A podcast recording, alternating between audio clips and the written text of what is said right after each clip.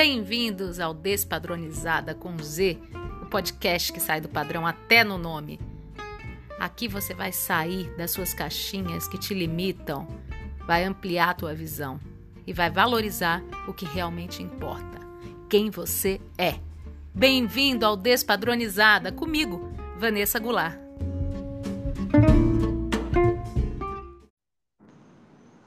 Boa noite, ouvintes da Rádio Vibe Mundial. É com muita alegria que eu coloco no ar mais um Despadronizada com Z, um programa que sai do padrão até no nome. Ou se você quiser chamar de Despadronizada com X, com W, com C cedilha, com Y, chame do jeito que você quiser. A proposta do programa é justamente essa: você tenha a sua visão de mundo e não se preocupe com o que os outros vão achar ou deixar de achar.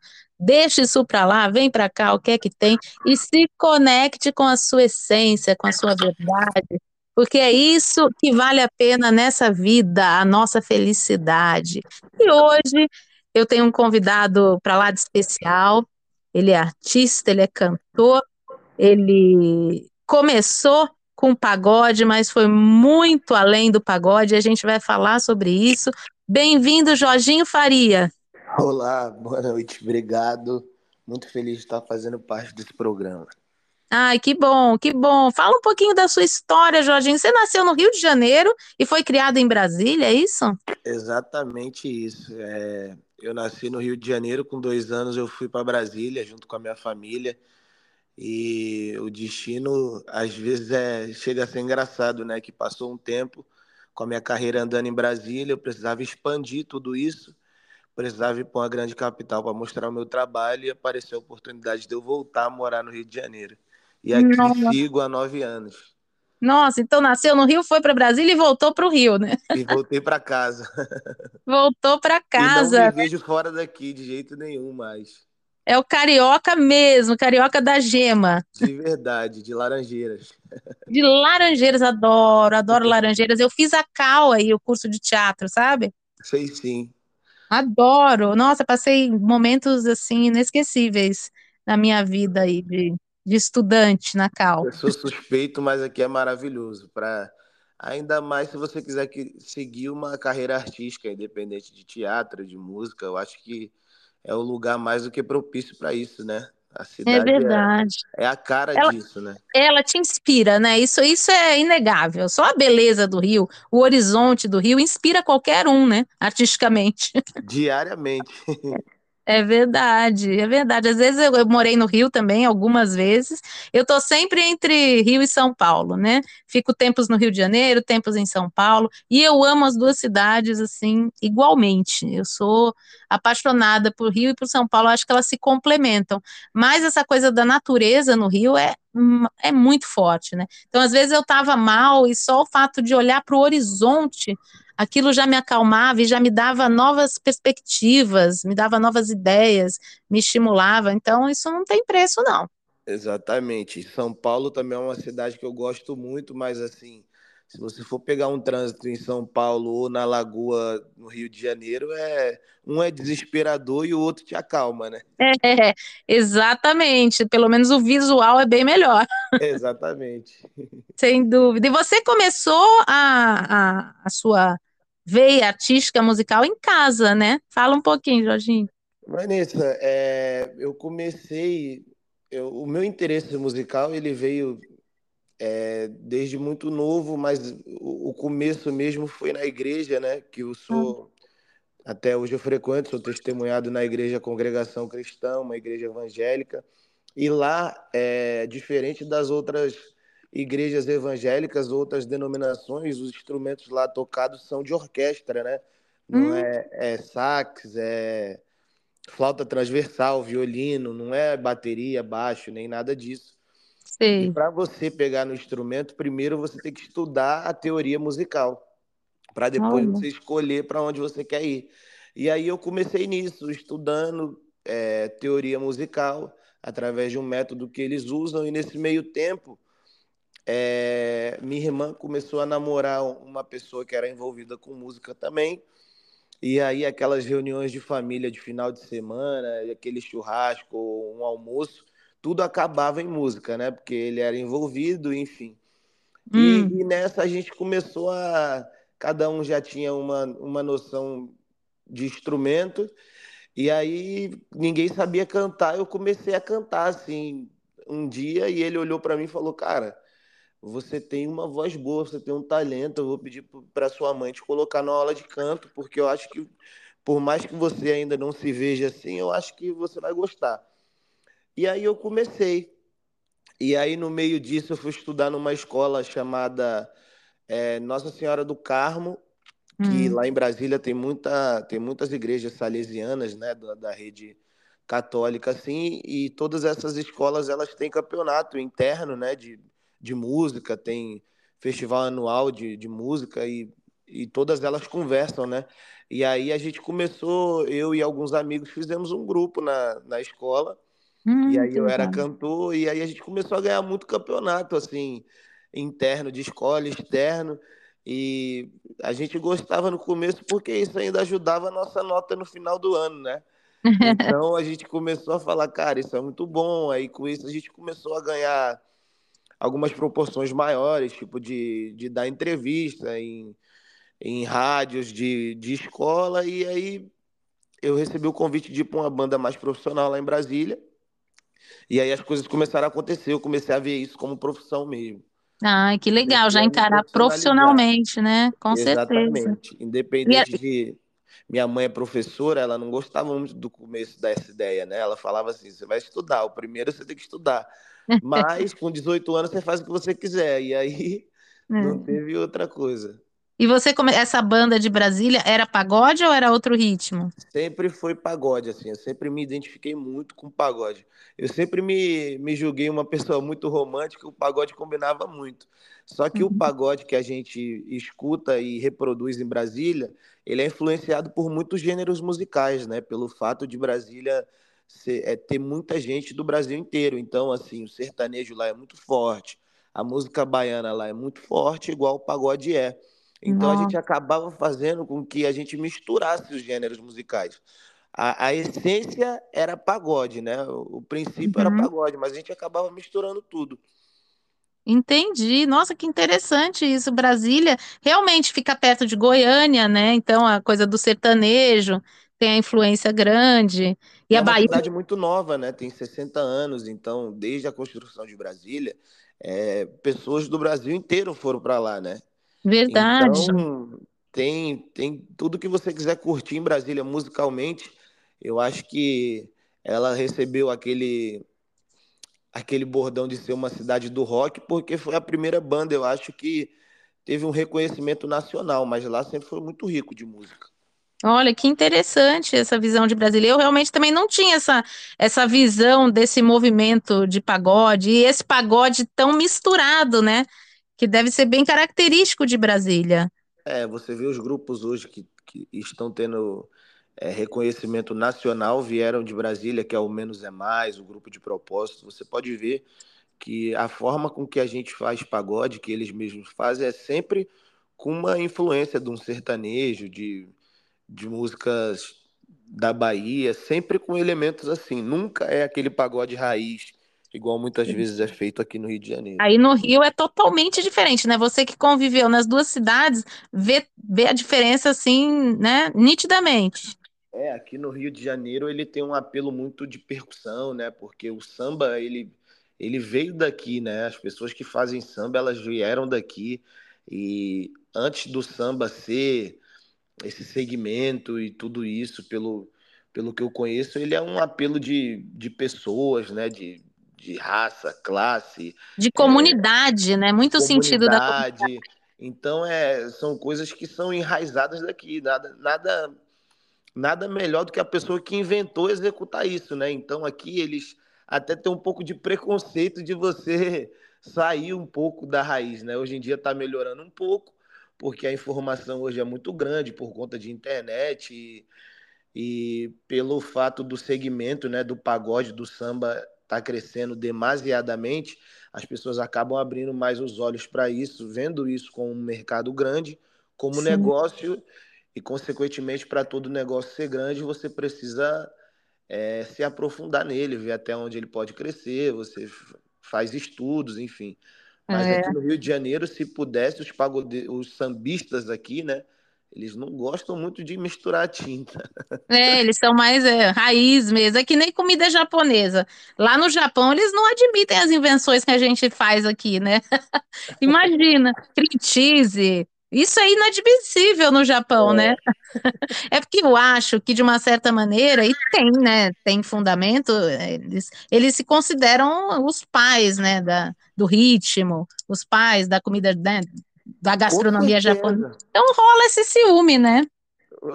Quando você é, é igual qualquer outra criação que você faça, né? E você sabe muito bem como fazer aquilo e alguém vai mexer naquilo que, que dá certo, não tem como, né? É, é sempre dá uma. É, mexe nas estruturas, literalmente. Pois é. E e você já dividiu o palco com muita gente legal, né, Jorginho? Anitta, Tiaguinho, Mumuzinho, Ludmilla. É, como que é essa, essa fusão, essas parcerias que você tem feito? Cara, eu fui uma pessoa muito privilegiada porque desde o começo da minha carreira lá em Brasília eu conheci uma pessoa que até hoje ela é muito importante, não só na minha vida, como na minha caminhada artística, que foi o Romarinho, que é filho do Romário, né? E ele jogava uhum. no Brasiliense. E a gente virou muito amigo lá. E aí, um dos motivos de eu ter vindo para o Rio também foi por influência dele. Então, desde que eu cheguei aqui, eu já era muito envolvido no meio artístico das pessoas, das celebridades, né? Eu era, uhum. inclusive, mais conhecido por pessoas é, famosas do que por pessoas ocultas, entendeu? Então, Você entrou isso... direto no, no meio certo, né? Exatamente. Então, isso me. através dele, né? A gente vai.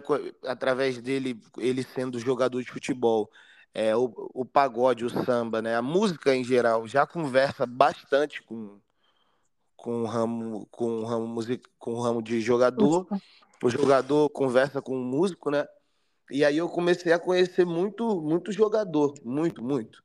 E aí com hum. isso eu fui conhecendo outras pessoas e o trabalho foi se se manifestando. Foi fluindo, né? Foi uma coisa foi natural, né? Através do, do Romarinho, ele acabou te colocando em contato com essas pessoas aí incríveis, né? Que, que aí te, também te foram abrindo. É aquela coisa, uma coisa puxa a outra, né? É, exatamente. E aí a gente já tinha uma qualidade musical, não éramos um projeto é, desligado de mercado, a gente já fazia um, um, a gente já tinha uma qualidade musical parecida com todas as outras e, e você chegar com alguém chegar na sua casa, você já ter a sua casa arrumada é muito melhor, a visita você vai se sentir sempre muito melhor. E foi isso que acontecia. Em toda a oportunidade que a gente tinha de estar com essas pessoas, a gente conseguia mostrar o nosso valor a gente conseguia mostrar a nossa qualidade e isso despertava também dos artistas que já estavam, porque o artista ele sempre fica surpreendido com alguma novidade boa, né? Porque claro. É Para eles é muito é necessária essa troca, né? Também conhecer gente nova, artistas novos, é, é, é super produtivo, né? É a renovação ela não é só boa para o artista, como ela é boa para o segmento e ela é boa para o artista que já, já passou, porque você acaba reacendendo alguma coisa que ele já fez, porque a música ela não se cria, né? Você copia, são elementos de alguma coisa que você comprime junto com as coisas que você acredita e você vai formando, mas é, tudo já veio de alguém, né? Você pode ver que é, o, o, Zeca Pagodinho, alguém, fundo de quintal, alguém veio e, e, conseguiu fazer uma coisa parecida, junto com a sua identidade, que vieram o grupo, grupo Revelação, e depois do Grupo é. Revelação veio o Pagode 90, e veio o Soeto, enfim. São Exatamente. Uma coisa puxando a outra, né? Uma coisa ela lembra a outra. Ela não foi criada assim, ah, vou criar esse som aqui. É verdade. Cada um fazendo o seu, mas dentro de algo maior, né? Exatamente. Dentro, sempre dentro de, de uma fórmula que já a gente sabe que dá certo. É isso aí. Então, foi por causa do Romarinho também que você se especializou nesses shows aí para os jogadores de futebol, né? Foi exatamente isso, porque eu comecei a ter muito é, o apreço dessas pessoas. Eu ia muito depois do Romarinho, eu conheci o Carlos Alberto, que eu conheci o André, que conhecia Neymar, que conhecia não sei quem, e aí é um, um vai puxando o outro. De novo, lá vem, a, lá vem o trem, né? Exatamente, uma pessoa e outra. Quando você, você pode ir no mercado, você compra um produto, você se agradou dele, você vai indicar ele para o seu vizinho, para sua Sim. família. Então, com é, certeza. Quando você compra um chocolate, ah, gostei desse chocolate. Se alguém chegar do seu lado e falar, pô, tô com vontade de comer um chocolate, você vai falar, ó, oh, aquele ali é muito bom. É, em todas as áreas, para a gente também no teatro, a gente sempre fala que assim não existe divulgação melhor do que o boca a boca. Essa é a divulgação, e em todas as áreas, né? É, porque todas essas áreas, hoje em dia, as pessoas têm mais facilidade de pensar nisso. Ela é como qualquer outro negócio, é como qualquer outro mercado, é como qualquer outra indústria. A, a indústria da música, a indústria da arte, ela funciona como se você tivesse como um negócio. Exatamente, exatamente. Ela e a questão do boca a boca é justamente isso, de um indicar para o outro. E agora, ainda por cima, com as redes sociais, isso se alavancou muito mais. Ah, melhorou muito. Hoje, é, há nove anos atrás, eu precisei do Romarinho para apresentar o meu trabalho para um monte de gente. Se há nove anos atrás tivesse a força da internet, talvez o meu trabalho teria andado para essas mesmas pessoas sem eu ter o contato, porque é, é verdade. Ali você tá, você tá, é, a visibilidade da internet hoje é muito grande, é um serviço que não é pago. Você pode chegar ali e mostrar o que você quiser, e se a pessoa se identificar com isso, isso vai se proliferar, é muito rápido até. É verdade, não, é viral, né? É uma loucura. É até difícil para a gente que vive essa geração entender um pouco é, é uma mudança muito grande, né? É uma loucura isso, e tudo mudando tão constantemente e muito rápido. Muito, muito, muito. É. E a gente que vem, eu sou, eu tenho 47 anos. Eu não sou exatamente desta geração, então eu peguei justamente a transição, né? E uhum. é, é meio complicado, né? A gente vai se adaptando, lógico. Os mais velhos, então, mais difícil ainda, né? Eu vejo pela minha mãe e tudo. Mas a gente corre atrás porque estamos vivendo nessa era, né? Então não podemos deixar o, o trem passar. É, até porque se você ficar para trás, até você reativar de novo é muito difícil. Porque é, tá passando muito rápido e a evolução é rápida. É muito, é, é, gente, é, é The Flash, né? E antigamente, por exemplo, veio uma grande invenção que foi o telefone, né? Nossa, grande invenção do século. Até virou outra invenção. Meu Deus do céu, agora não, agora é tudo. De, a cada semana já tem algo novo que você tem que correr atrás, né? E para se, se modernizar. E, e é isso. Eu acredito que as crianças ou os mais jovens, eles já nascem com, com mais disponibilidade para isso do que a gente, né? Mas a gente com corre certeza. atrás. É, a gente está sempre correndo, apesar de até a gente que é mais novo também ter um pouco de assim, caramba, será que isso acontece mesmo? Ainda ter um receio, né, de, de virar essa chave. É, com é, certeza. É complicado. É, Mas e você já tem. Vai... A gente vai, a gente vai dançando conforme a música, sambando conforme o samba, né? Não tem jeito. É isso. E você já tem dois EPs lançados, né? Que é o Nada Além de Tudo e o pagode que a vida me deu, né? É, na verdade são, eu tenho esses dois, eu tenho esses dois EPs e tenho alguns singles, né? Na verdade eu tenho três EPs, porque o que, que aconteceu? Dois a gente gravou de uma vez e outro a gente foi gravando música por música até final do ano se formar e aí a gente foi, foi e fez. Legal. E aí quem quiser ouvir, quem está ouvindo a gente agora é no Spotify, né, em todas as plataformas? Em todas as plataformas digitais, alguns clipes no YouTube. Legal. E, e, e o trabalho está aí. Instagram também, a gente tem algumas coisas voltadas para lá. Meu Instagram é Jorginho Faria Oficial, para todas as ah. redes sociais, Facebook, enfim. E a gente tem tudo lá. E o YouTube também é Jorginho Faria? Tudo, o YouTube também. Um trabalho bem legal. Todo mundo ah, vai legal. gostar com certeza que me dá a oportunidade de entrar no coração de vocês através de música. Eu tenho certeza que vocês não vão se arrepender, não, porque é muito ah, bacana a música.